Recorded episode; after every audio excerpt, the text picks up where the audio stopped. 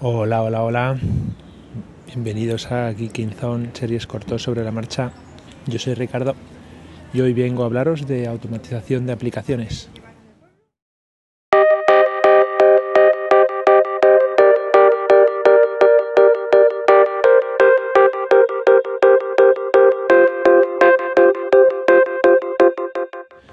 Esto de la automatización de aplicaciones eh, se ha puesto de moda como un servicio.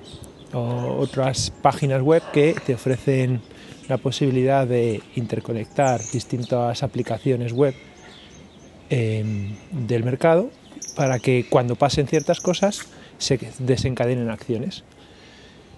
¿Por qué creo que es muy importante?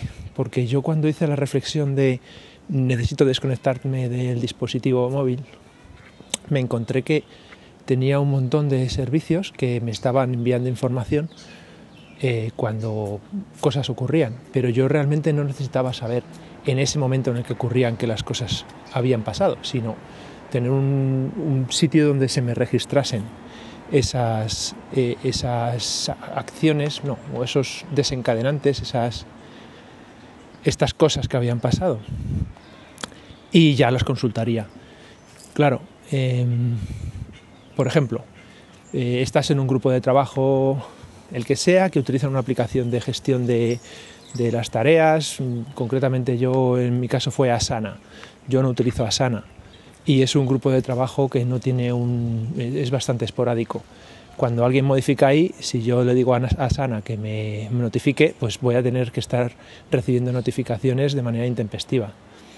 Sí es cierto que se pueden agrupar para que te notifiquen solo por la tarde, pero a lo mejor yo eso no lo quiero ver por la tarde, lo quiero ver cuando yo quiera.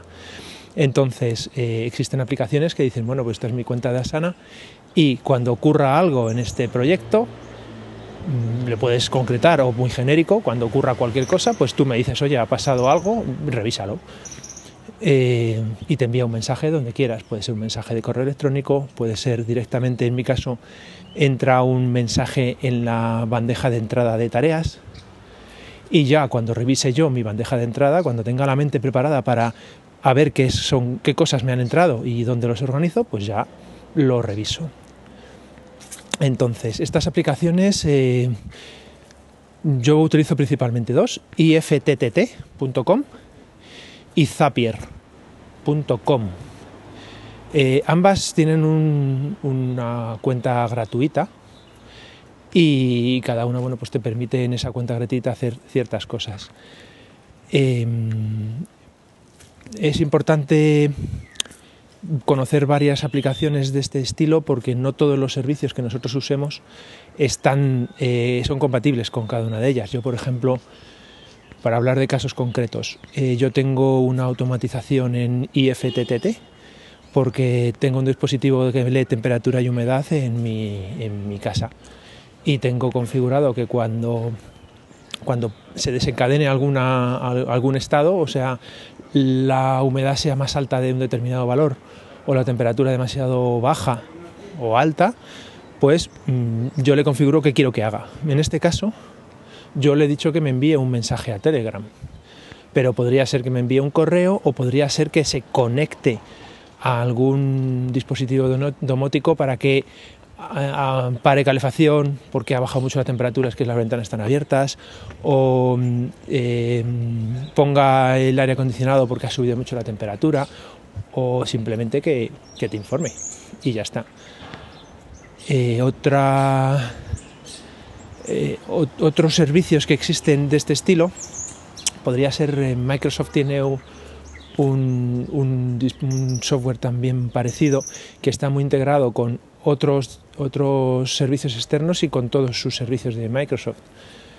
Eh, ese le tengo yo en el trabajo mmm, para una automatización muy concreta. Por ejemplo, si se rellena un formulario con con un, o sea, si se rellena un formulario concreto, me extrae los datos de ese formulario y me lo vuelca en un, en un mensaje de Teams. Y ahí queda registrado tanto en, la, en el formulario y en la hoja este la asociada, tanto como en un, un, un hilo de Teams. El problema que tiene este servicio que se llama Power Power Automator, no, Power algo, ahora mismo no me sale, es que es muy complejo. Eh, y la ventaja que tienen estos servicios como Zapier o como IFTTT es que son bloques de si pasa esto, entonces hago esto. Y son bloques gráficos donde vienen bastante cerradas las actuaciones que puedes hacer, pero muy sencillas de, automatizar y de, definir. Así que yo os invito a que dentro de vuestras eh, políticas de minimalismo eh, dejéis que las aplicaciones eh, trabajen para vosotros.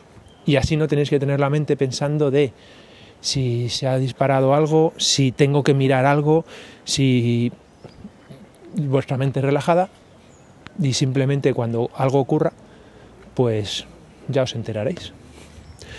Pues nada, esto es un poco el episodio corto de hoy y espero que, que os pueda parecer de utilidad. Así que nada, un saludo y hasta la próxima.